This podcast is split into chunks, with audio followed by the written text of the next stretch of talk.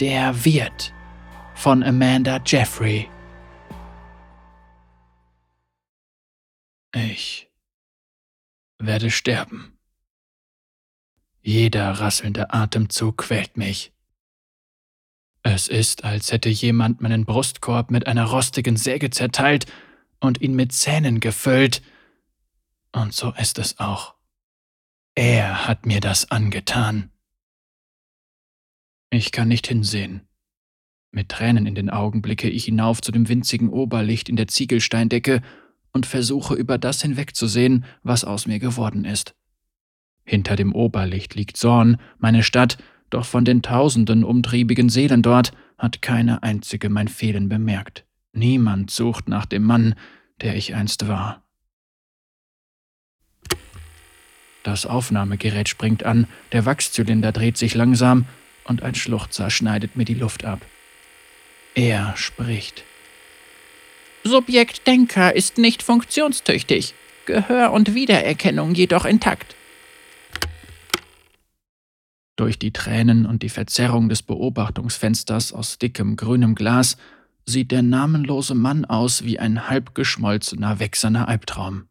Tiefliegende, nicht zusammenpassende Augen tropfen ein verzerrtes, fahles Gesicht hinunter, der Verband über seinem Mund sieht mal größer, mal kleiner aus, während er hinter dem Fenster auf und ab geht, um sich ein Bild von meinem Zustand zu machen.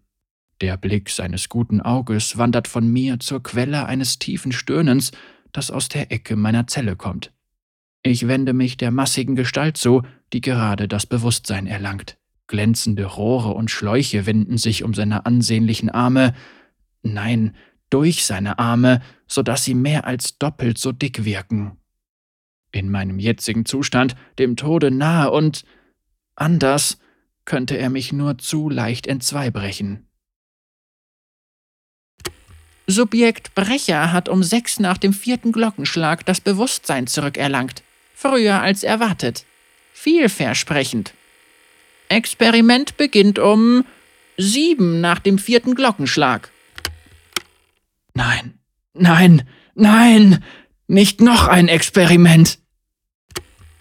Lege Operationslinie fest. Subjekt Denker, beantworte die folgenden Fragen so schnell und so genau wie möglich. War. Erste Frage.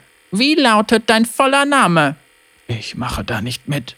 Hörst du mich? Ich verlange, dass du mich sofort freilässt. Ich weigere mich an deinem kranken, perversen. Meine Stimme versagt. Er lässt das Aufnahmegerät sinken und geht zu den Ventilen am Rande des Fensters hinüber. Ohne mich oder das Ding in der Ecke anzusehen, öffnet er eines der Ventile und eiskaltes Brackwasser schleudert mich gegen die Wand. Ich glaube, ich schreie. Eine Ewigkeit später stütze ich mich nach Luft ringend auf meine verkümmerten Hände. Ich taste auf dem Boden entlang, suche in dem langsam ablaufenden Wasser nach Halt, als mein Handgelenk an etwas hängen bleibt, mein Arm unwillkürlich einknickt und mein Gesicht unsanft auf dem Boden landet.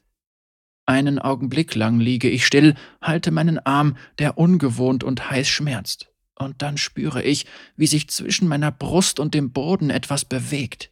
Etwas Scharfes, als wäre ich auf einen uolanischen Skorpion gefallen, der sich einen Fluchtweg durch meine Brust bahnen möchte. Ich drehe mich weg, doch er folgt mir.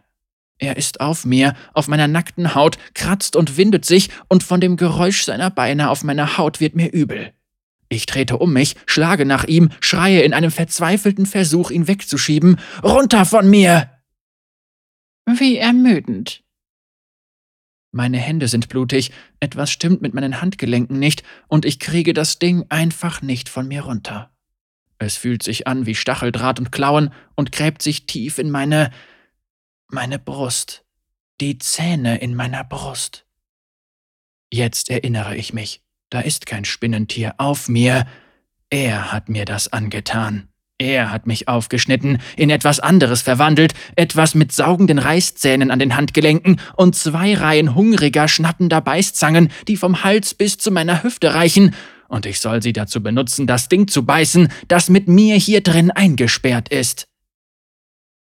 Einmal hat er uns beide auf einer rostigen Eisenbahre gefesselt und uns mit schneller, gnadenlos zustechender Nadel miteinander verbunden. Dann wartete er ab, wartete darauf, dass der Prozess begann, dass die Instinkte ausgelöst wurden, die er mir durch operative und chemtechnische Sünden eingeimpft hatte. Als das nicht passierte, als ich mich weigerte, wurde alles schwarz. Und jetzt bin ich mit dem, der mein Wirt werden soll, in dieser Kammer gefangen. Subjekt empfand anfänglichen Stimulus als unangenehm. Fahre mit den Fragen fort. Wenn das Denkersubjekt seinen vollen Namen nicht nennt. Bitte, ich flehe dich an! Hab Erbarmen! schreie ich. Werden Dauer und Intensität verdoppelt. Streichen wir das. Verdreifacht. Er sieht mir direkt in die Augen. Vielleicht lächelt er unter seinem Verband, aber seine Augen bleiben trotzdem kalt. Er greift wieder nach dem Ventil und mir wird klar, was als nächstes passiert. Ich kann mich nicht verstecken, mich nirgendwo festhalten, und als ein Donnern durch die Rohre läuft, bleibt mir nichts weiter übrig, als mich so klein wie möglich zu machen und tief einzuatmen. Das Wasser trifft mich mit solcher Wucht und ist so kalt, dass mir die Luft aus den Lungen gedrückt wird. Ich pralle gegen Dinge, die ich nicht einordnen kann, verliere den Orientierungssinn. Schmerz schießt durch meinen Knöchel, und als der Wasserdruck endlich nachlässt, falle ich zu Boden, krumm vor Schmerzen. Langsam komme ich wieder zu Atem und bleibe bewegungslos liegen. Ich fühle mich so schwach wie noch nie, während das Wasser um mich herum abfließt. Ich werde sterben. Wumm! Ich zucke zusammen, als mein Mitgefangener auf Chems gegen das Beobachtungsfenster stürmt. Er ist die fleischgewordene Wut. Riesige, mächtige Fäuste trommeln gegen das Glas, unverständliche, wilde Schreie brechen aus ihm hervor. Das Glas und das Monster dahinter bleiben unbeeindruckt. Obwohl jede Bewegung schmerzt, robbe ich zur anderen Seite des Raumes, weg von dem rasenden Biest namens Brecher. Er schlägt noch immer gegen das Fenster, obwohl das Glas keine Risse bekommt und seine Knöchel blutig werden. Entweder ist er dumm oder stur, doch er schlägt immer weiter zu. Sogar als seine Schreie zu unverständlichen Schluchzern werden, hämmert er unaufhörlich weiter gegen das Glas. Physische Stärke von Subjekt Brecher liegt im erwarteten Rahmen der pneumatochemischen Muskelverbesserung, doch er scheint außerstande, Probleme zu lösen. Unser Peiniger tippt emotionslos gegen das Glas, das auf unserer Seite mit dem Blut des Brechers beschmiert ist. Dann wendet er sich stirnrunzelnd mir zu. Subjekt Denker wurde jedoch möglicherweise zu früh benannt. Ich heiße Hadri. Hadri Spillweather. Ich bin ein Mensch, nicht dieser Denker, wie du mich nennst. Ich strecke eine Hand nach ihm aus, suche verzweifelt nach einem Fünkchen Empathie, das ich mit Lügenmärchen entfachen kann. Ich habe einen Sohn. Er. er ist zwei Jahre alt und er vermisst mich sicherlich schrecklich. Ein Sohn? Er zieht die Augenbrauen hoch. Wie heißt er? Äh, äh, Locke, der kleine Locke Spillweather. Er ist richtig niedlich und doppelt so. Genug. Du hast keine Familie. Deine Familie ist an derselben Erbkrankheit gestorben, an der auch du leidest und die sich durch beschleunigte Alterung und alle damit zusammenhängenden Krankheiten auszeichnet. Seit 13 Jahren gehst du jedem an der Sonitischen Akademie der Naturwissenschaften auf den Geist, der dir sein Ohr geschenkt hat, und hast nach einem Heilmittel gesucht. Ach, nein, du hast darum gebettelt. Seine Worte prasseln so kalt und erdrückend auf mich ein wie das Wasser. Und mein außergewöhnliches Geschenk dankst du mir mit Widerstand und unbrauchbaren Daten. Jetzt ist er wütend. Deinen Schätzungen zufolge hast du noch fünf Jahre zu leben. Damit belügst du nur dich selber. Du hast höchstens drei elende Jahre, bevor du ein sabbernder Pflegefall wirst. Und es gibt niemanden, der sich um dich kümmern kann, wie du dich um deine Schwester und deinen Vater gekümmert hast. Darauf kann ich nichts erwidern. Er hat recht. Die Hoffnung auf ein Heilmittel war eben genau das. Nur eine Hoffnung. Die Akademie kann mir nicht helfen. Dort finden sich die hellsten Köpfe der Welt, und jeder von ihnen ist unerreichbar fern. Jeder von ihnen verfolgte seine eigene profitschürende Agenda, und ich war nur ein weiterer hoffnungsloser Fall. erbärmlich. Allein. Ich werde sterben. Doch du musst nicht sterben. Mein Blick zuckt zu ihm hinüber. Ich bin angeekelt, hasserfüllt, zornig, hoffnungsvoll. Wie kann er so etwas sagen? Wie kann er es wagen? Wie, wie? Die Frage bleibt mir im Hals stecken. Ich hasse mich dafür, sie ausgesprochen zu haben. Seine Antwort ist stumm.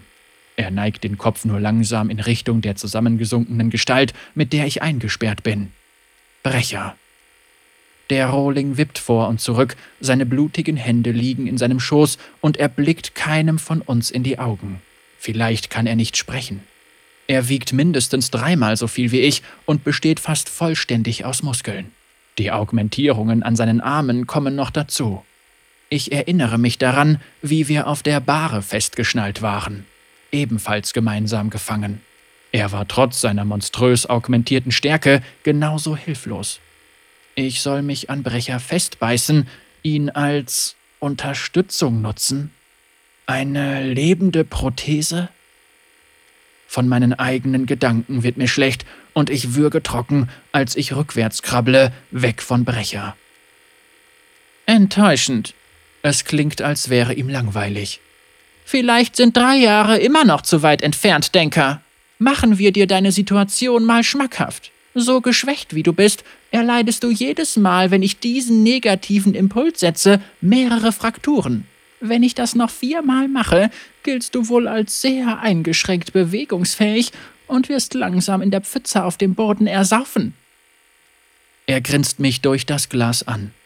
Vorherige Beobachtungen lassen darauf schließen, dass es ziemlich unangenehm ist. Der Raum ist zu klein. Ich kann kaum atmen. Mein Herz hämmert gegen meine Rippen, wie Brecher eben noch gegen das Beobachtungsfenster. Als ich meinen Blick zu ihm hinüberwandern lasse, sehe ich, dass er mich anblickt. Sofort schaut er weg. In seinem Blick lag kaum Verständnis, aber ich konnte Angst und etwas wie Mitgefühl sehen. Es ist die erste menschliche Verbindung, die ich seit Jahren gespürt habe. Er scheint wesentlich menschlicher als unser Peiniger. Ohne den Mann hinter dem Glas anzublicken, frage ich, und was passiert, wenn ich es tue? Wenn ich... Sobald eine ektoparasitische Verschmelzung erfolgt ist, führe ich Tests durch, um die Art der Verbindung festzustellen, die Tragweite der Verhaltensänderungen durch den Parasiten zu klassifizieren und so weiter und um die Belastbarkeit des entstandenen Superorganismus zu testen. Das Experiment wird abgeschlossen und all dies, er deutet vage auf den Raum, die Rohre, die Ventile und das Beobachtungsfenster. All dies ist vorbei. Ich nicke abwesend, als ob alles ganz normal wäre, doch mein Gehirn arbeitet auf Hochtouren. Die Belastbarkeit des Organismus. Was für eine glatte Formulierung für mit dem Skalpell zu Tode foltern. Es gibt kein Heilmittel, zumindest nicht für mich. Es ist ein Todesurteil. Zentimeter um Zentimeter richte ich mich an der Wand haltsuchend auf. Ich keuche auf und schwanke kurz, mein Knöchel ist schon gebrochen und wende mich dann meinem Widersacher hinter der Scheibe zu. Nein. Lange herrscht Stille. Ich kann Sorns Geräusche hören. Aus den Rohren tropfendes Wasser, Pumpen in der Ferne und das tiefe, beruhigende Rumpeln ewig arbeitender Maschinen. Am Rande nehme ich fünf Glockenschläge wahr. Von meinem Peiniger erwarte ich nichts. Als er die Hand ausstreckt, bin ich überrascht. Das Subjekt ist unkooperativ. Er dreht das Ventil voll auf. Schmerz. Das Wasser erfasst mich wie eine steinerne Faust und schleudert mich gegen Wände, Decke und Boden. Ich weiß nicht, wo oben und unten ist. Es ist nur laut, es ist nur dunkel, es ist eine einzige Qual. Dann Licht. Ein Blitz, so hell, dass die Welt hinter meinen Augenlidern golden aufleuchtet, ein lungenzerfetzender Knall. Und dann nichts.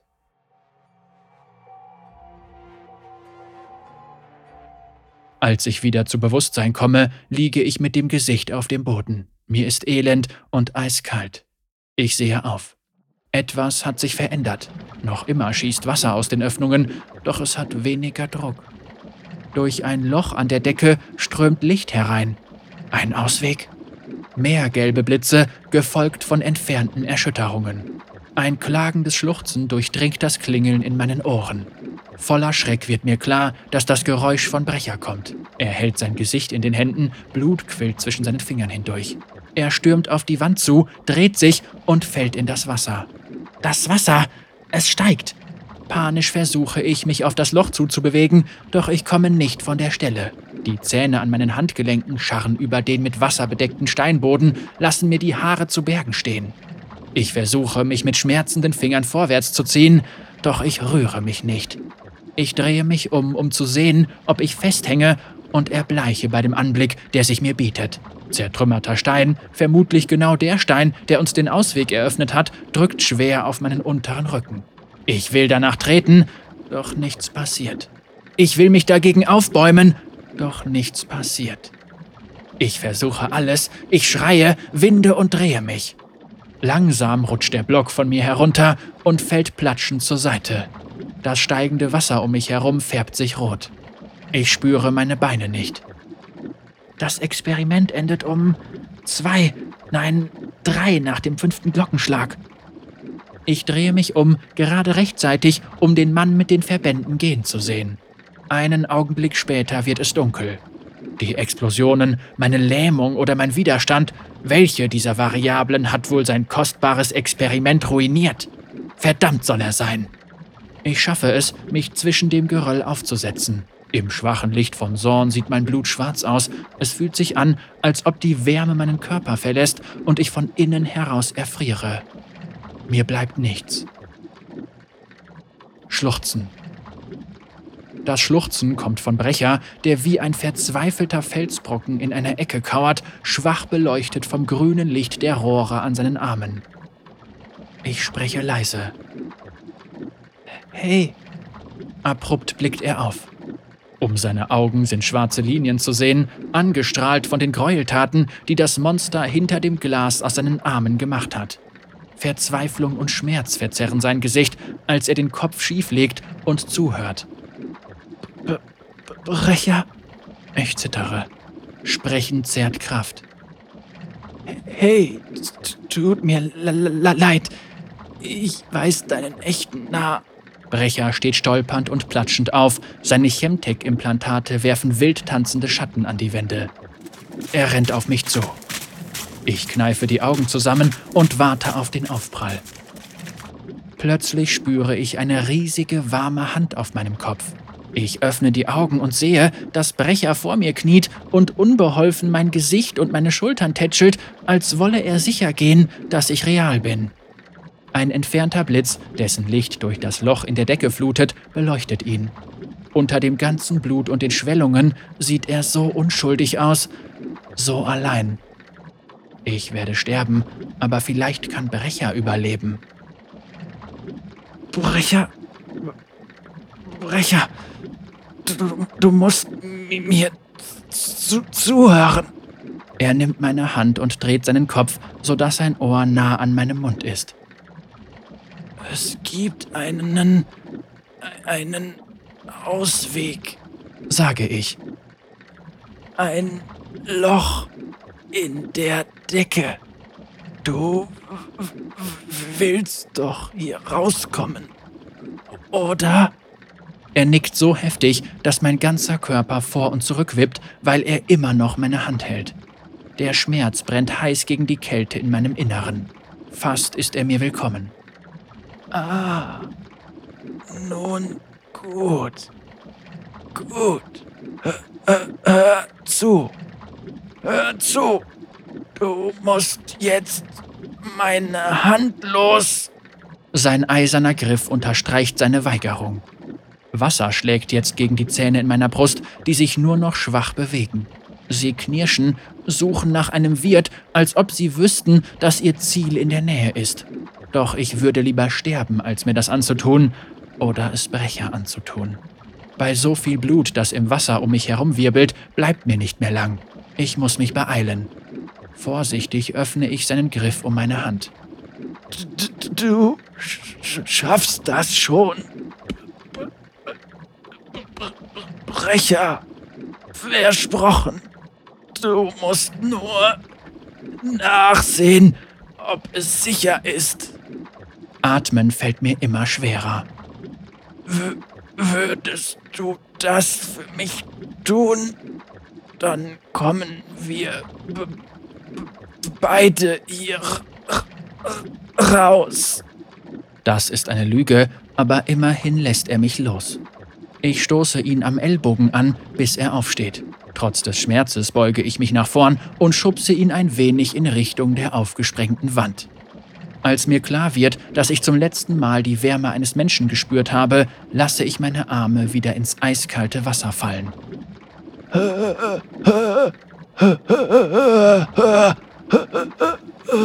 Einfach auf meine Stimme.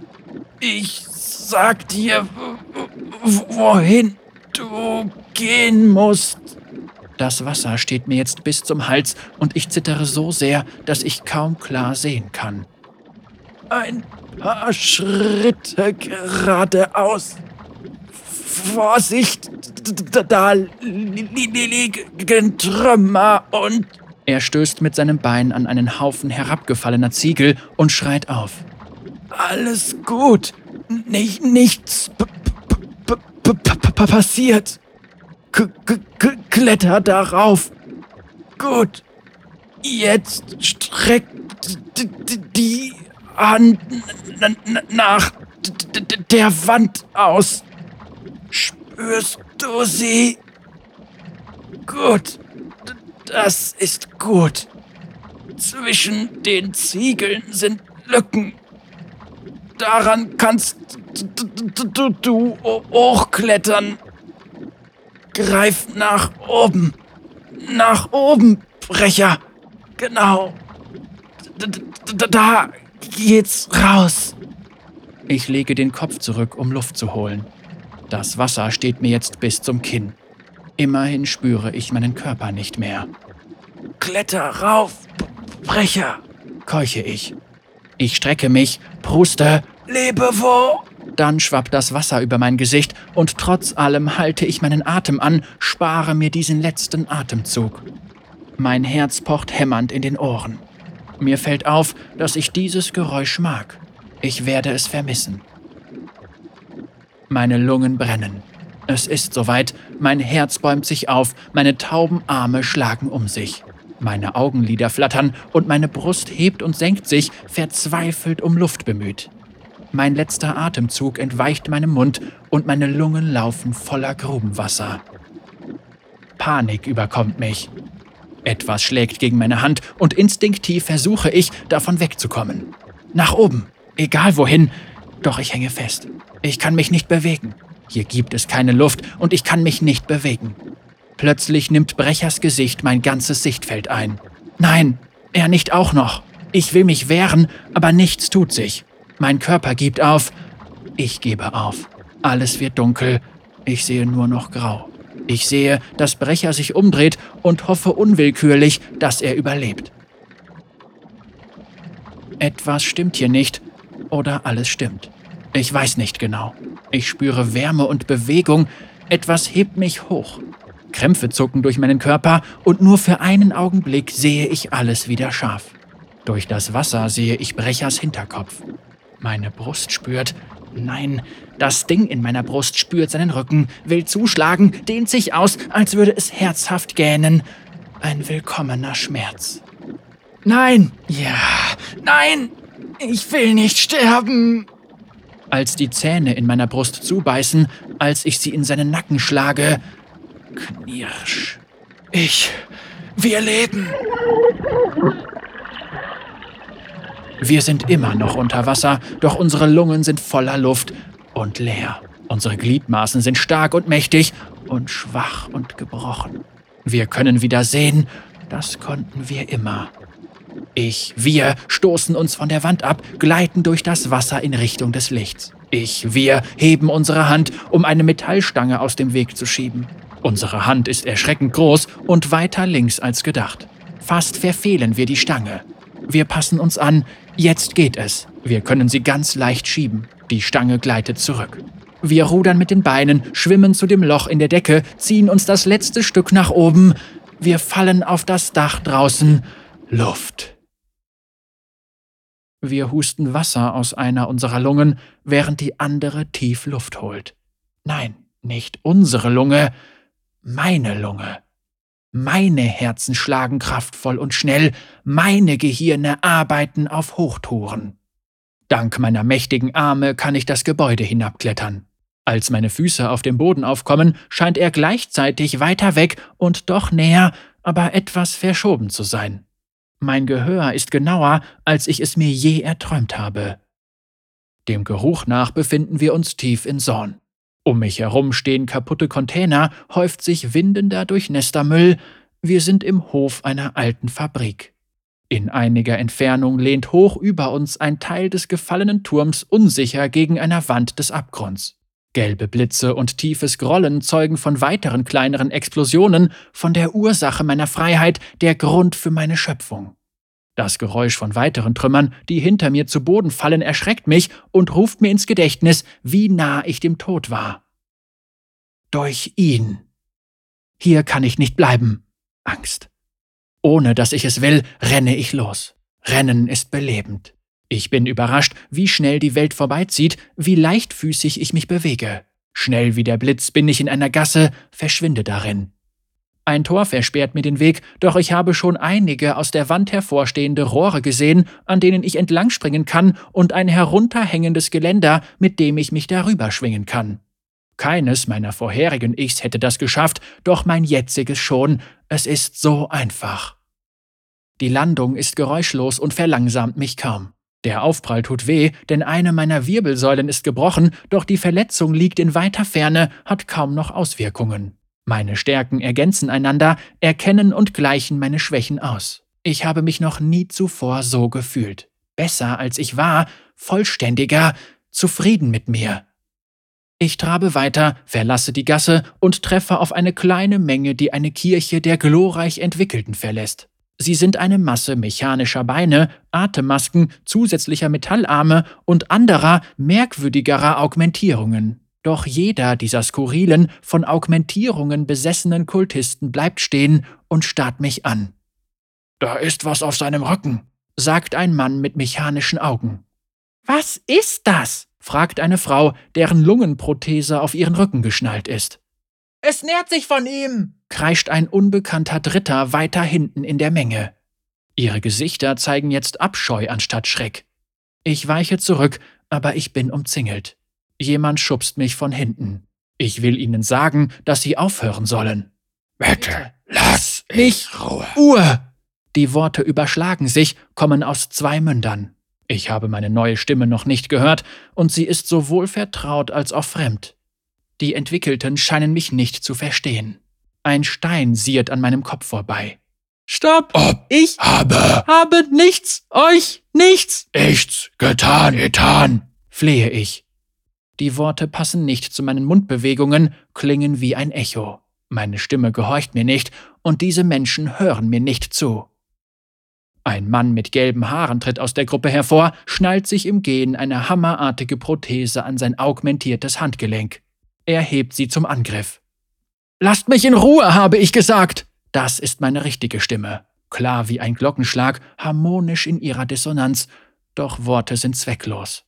Panisch blicke ich mich um und sehe ein Dampfrohr, das über mir die Gasse kreuzt. Kurz bevor mein Angreifer zuschlägt, springe ich hoch und zerre das Rohr herunter, um seinen Schlag zu parieren.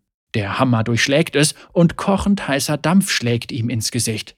Er stolpert schreiend zurück. Während ich fliehe, höre ich ihre Rufe und Drohungen hinter mir. Ich kenne das Ziel meiner Flucht durch die gepflasterten Gassen nicht. An Mietshäusern vorbei, Läden, zwei Kanalklärern auf Stelzen und einem Verkäufer auf Sprungfedern. Ich renne Treppen hinauf, schlittere um Kurven. Ich sprinte über eine der kleineren Brücken, meine Schritte halten metallisch klirrend wieder, als mir plötzlich ein vertrauter Geruch in die Nase weht.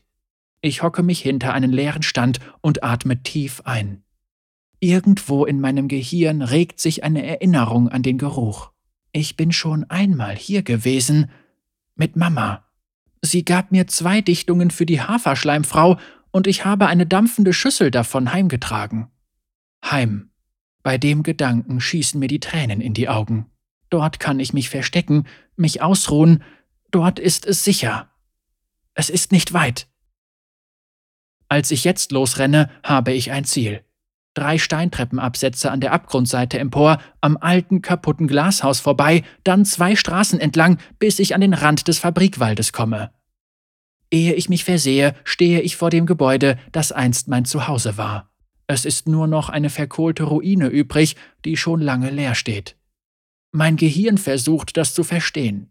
Das war mein Zuhause. Nein, war's nicht. Ich habe hier mit meiner Mama und meinem Bruder gelebt. Nein, habe ich nicht. Sie hat die Wände gelb gestrichen und gesagt, das wäre flüssiger Sonnenschein. Ich bin noch nie hier gewesen. Vorsichtig steige ich die von unendlich vielen Regengüssen malträtierten Stufen empor. Meine Hand schmiegt sich an das Geländer, als würde sie es kennen. Ich habe das Geländer noch nie berührt. Ich öffne eine verfallene Tür und meine Sicht trübt sich. Meine glücklichen Erinnerungen an lächelnde Gesichter werden von der Realität verbrannter Überreste und Trümmer verjagt. Tränen strömen meine Wangen hinunter. Hier ist etwas Schreckliches geschehen, doch ich weiß nicht mehr was. Die Tür zum nächsten Zimmer hängt schon lange nicht mehr in den Angeln und das Dach ist eingebrochen, doch mein Blick wandert in die linke Ecke des Raumes, wo ich einst geschlafen habe. Ein kleines, rußgeschwärztes Bett steht dort. Als ich davor stehe, kann ich den Namen, der in die Wand daneben geritzt ist, klar erkennen. Palo. Das bin ich. Ich heiße Hadri. Palo meine ich. Ich war beide, doch das Ich, das hier lebte, hieß Palo. Hadris Mutter ist bei der Geburt gestorben, doch Palo wurde von seiner Mutter aufgezogen. Was ist hier passiert? Ein Unfall? Ein Angriff? Hat Mama den falschen Chembaron verärgert? Habe, habe ich aus Versehen etwas Schlimmes getan? Mamas Schreibtisch ist in nasse Einzelteile zerfallen, doch etwas glitzert mich zwischen dem Holz hervor an. Ihr Handspiegel. Er ist gesprungen, wohl durch die Hitze. Ich hebe ihn auf. Als ich Hatri war, konnte ich es nicht ertragen, das anzusehen, was der Mann mit dem Verband aus mir gemacht hatte, doch das liegt ein ganzes Leben zurück. Ich bin jetzt so anders und ich muss es wissen. Ich schaue in den Spiegel. Ein Albtraum blickt zurück. Ein verletzter, blinder, blutverschmierter Mann steht vor mir, in seinen Unterarmen stecken leuchtend grüne Rohre und Kabel. An seinem Rücken klebt ein schwächlicher Parasit, dessen verkümmerte Arme um seinen Nacken geschlungen sind. Die spitzen Zähne des Parasiten sind noch zu sehen. Seine verkümmerten Beine schwingen bei jeder Bewegung nutzlos umher. Über die Schulter des Mannes blicken blutunterlaufene, käferschwarze Augen, die vor Schreck über das Spiegelbild weit aufgerissen sind. Abscheu überkommt mich. Ich lasse den Spiegel fallen und meine größten Hände versuchen verzweifelt, den Parasiten vom Wirt zu entfernen. Ich bin abscheulich, jetzt bin ich schlau. Ich bin nur ein fehlgeschlagenes Experiment. Mir geht es jetzt besser. Niemand könnte das hier je lieben. Ich liebe mein neues Ich. Ich werde immer allein sein. Ich will nicht allein sein. Allein. Ich war so allein. Die bittere Einsamkeit zweier Leben überkommt mich, und ich lege beide Köpfe in den Nacken und heule. Niemand sollte sich je so fühlen. Niemand kann sich so fühlen. Ich heule wegen der doppelten Einsamkeit und wegen der geteilten Einsamkeit. Ich heule aus Mitgefühl für mich selbst und weil die Einsamkeit des anderen so groß ist. Überall in Sorn höre ich, wie andere das Geheul erwidern. Tiere, Menschen und das, was dazwischen liegt. Andere, die für einen paradoxen Augenblick in ihrer Einsamkeit vereint sind. Ich falle auf die Knie und meine nutzlosen Füße streichen hinter mir über den Boden. Ich werde überleben. Nicht als Palo, nicht als Hadri, nicht als Brecher, nicht als Denker. Ich bin beide, ich bin sie alle, so wie ich jetzt bin, bin ich besser. Ich reiße einen der halb verbrannten Vorhänge von der Wand, werfe ihn mir über die Schultern und achte darauf, meine Augen nicht zu verdecken. Meine Erinnerungen sind zu merkwürdig, zu komplex, zu verwirrend. Hier kann ich nicht bleiben. Während ich hinausgehe und die Treppe hinuntersteige, überlege ich, wo ein Monster wie ich Unterschlupf finden könnte.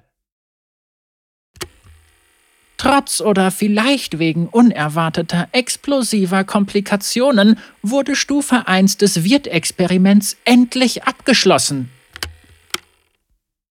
Ich erstarre. Mein Peiniger steht auf der schmalen Straße vor dem Haus und richtet eine pneumatische Pfeilpistole auf mich. Die Fläschchen voller unbekannter Flüssigkeiten an seinem Gürtel klirren wild, es brennt, und ein Beutel auf seinem Rücken lässt vermuten, dass er noch mehr schreckliche Dinge dabei hat. Er hat mir das angetan. Wut kocht in uns hoch, meine Herzen spüren den kräftigen Schlag des jeweils anderen durch unsere Brustkörbe. Instinktiv trete ich einen Schritt auf ihn zu. Das ist keine gute Idee, sagt er warnend. Beiläufig richtet er die Pfeilpistole zur Seite, drückt ab und ein Pfeil spießt einen grünen Käfer auf, der an der Wand entlang krabbelte. Ich sehe schreckerfüllt zu, wie die Flüssigkeit aus dem Pfeil den Körper des Käfers fast augenblicklich auflöst. Seine Schreie hallen laut in meinen vier Ohren wieder. Er hat schon nachgeladen und zielt wieder auf mich. Ich hebe zwei meiner Hände. Die folgenden Fragen sind für Denker, Antworte zügig, ansonsten muss ich motivierend einwirken. Was? Ruhe. Erste Frage. Wie lautet dein vollständiger Name? Die Pistole bleibt auf mich gerichtet, während einer seiner langen Finger über dem Aufnahmegerät schwebt. Hadri Spillweather. Ich schaue mich nach einem Ausweg um, einem Fluchtweg, irgendetwas. Gut. Nächste Frage. Wie lautet der Name deines Vaters? Mein Vater? Ich hatte nie einen. Augenblick. Doch, ich hatte einen Vater. Ich habe mich um ihn gekümmert, als es ihm schlechter ging. Er hieß. Er hieß. Schneller! Beantworte die Frage, verlangt der Mann mit den Verbänden. Avon! Avon Spillweather! Ich klinge erleichterter als erwartet. Verzweifelter. Hm, schneller! Wo hast du gewohnt? Was war dein Beruf? Wie lautete mein Name, als wir uns zum ersten Mal in der Akademie getroffen haben? Hier, ich habe hier. Oh, nein, warte. Ich. Ich weiß nicht. 451. Zimmer 451 in der Duftblumenherberge. Beruf? Ich. War ich Angestellter? Ich kann nicht. Ich kann mich nicht erinnern. Es ist so lange her. Ich schwitze und schüttle die Köpfe. Es ist alles durcheinander. Armselig, was für eine Verschwendung. Es ist zu einer unförmigen Gestalt geworden, die Reinheit des Haupthirns ist kontaminiert, für weitere Erforschung ungeeignet, murmelt er. Dann dreht er sich auf der Stelle um und entfernt sich. Ich kann spüren, wie meine Gesichter sich vor Wut verzerren. Er hat mich zu dem gemacht, was ich bin. Er hat mein Haus mit chemischem Feuer angesteckt. Ich erinnere mich jetzt an den Brand. Er hat meine Hoffnung nach einem Heilmittel ausgenutzt und jetzt wird er dafür bezahlen. Ich bin vier Schritte hinter ihm, jetzt zwei. Dann dreht er sich plötzlich zu mir um und wirft direkt vor mir ein Fläschchen auf den Boden. Ich will gerade noch einen Schritt tun, doch schon kleben meine Stiefel am Boden fest. Er steht knapp außerhalb meiner Reichweite und ich versuche verzweifelt, ihn zu erreichen.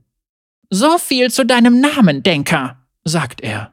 Ich war wirklich zu optimistisch. Dieser Fehler wird mir nicht noch einmal unterlaufen. Er macht einen großen Schritt zurück und setzt seinen Weg durch die schmale Gasse fort. Levengasse. Ich erinnere mich genau. Sobald er außer Sichtweite ist, kniee ich mich hin und schnüre meine Stiefel weit genug auf, um herauszuschlüpfen. Mit einem einzigen kraftvollen Sprung hefte ich mich barfuß an seine Fersen. In der Gasse ist es dunkel, doch mein Gehör ist scharf. Ich kann ihn hinter der ersten Biegung hören, wie er immer noch leise mit sich selbst spricht, über Subjekte und Quellen. Es stinkt und ich gebe mir Mühe, keinen Gedanken daran zu verschwenden, was alles an meinen Füßen kleben bleibt, während ich mich an schmalen Lücken und brettervernagelten Eingängen vorbeizwänge. Als ich an der Ecke ankomme, hat er schon die halbe Strecke zur nächsten Biegung zurückgelegt und ist im Smog und Zwielicht kaum auszumachen. Ich hebe ein kaputtes Rohr vom Boden auf, das ich als Waffe benutzen will, und richte mich dann angespannt wieder auf. Er ist weg. Unmöglich. Ich laufe weiter und schaue in die Hauseingänge hinein. Die Luft beißt und ich versuche, den Husten in meinem Vorhang zu ersticken, doch ich kann nur einen meiner Münder bedecken. Mir wird schwindlig und ich drehe mich um, um einen Blick hinter mich zu werfen. Es ist neblig, zu neblig. Er setzt eine Art Gas ein. Ich wickele mir den Vorhang um eines meiner Gesichter, vergrabe das andere in meiner Schulter und versuche so wenig wie möglich zu atmen. Es ist eine Falle. Ich will wieder in Richtung meines Zuhauses zurückstolpern, doch die Ecke scheint weiter entfernt zu sein, als ich sie in Erinnerung hatte. Ich muss es schaffen. Ich fange an zu rennen, doch eine der Türen, rot, aus Metall, mit Nägeln versehen, öffnet sich plötzlich und schlägt mir ins Gesicht. Ich falle zu Boden. Alle meine Gliedmaßen sind so schwer, so schwer. Ich habe das Gefühl, dass mein Gewicht auf dem Rücken mich erdrückt, doch es ist ohnehin schwer zu atmen. Ich werde sterben. Der Mann mit dem Verband steht über mir. Tränen laufen meine Wangen hinunter, als ich zu meinem Mörder aufblicke und mich erinnere. Über seinem jetzigen Gesicht liegt sein früheres mit getönten Brillengläsern und sauber rasiertem Kinn. Als ich ihn vor Jahren das erste Mal traf, war er auf dem Weg von seinem Labor zum Hörsaal, ein Meister in seinem Element und wurde von allen mit Bewunderung, Neid und noch etwas anderem betrachtet, das ich nicht erkannt hatte. Furcht. Hinter ihm blieb ein sanfter Geruch nach Eau de Cologne zurück. Er hielt inne und sah mich an, nicht voller Mitleid, wie ich es gewohnt war, sondern mit einem Hauch Aufregung und Erwartung. Er stellte sich vor. Singed, Sie haben sich als Professor Sin Singed vorgestellt. Die harmonische Dissonanz ist aus meinen Stimmen verschwunden und im letzten Augenblick bin ich wieder allein. Erdrückende, schmerzhafte, unendliche Einsamkeit.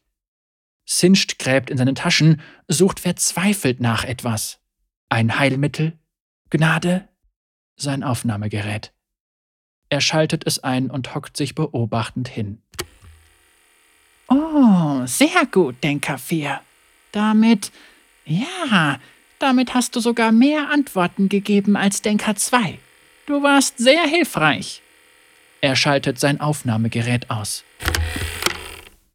Es ist das letzte Geräusch, das ich höre.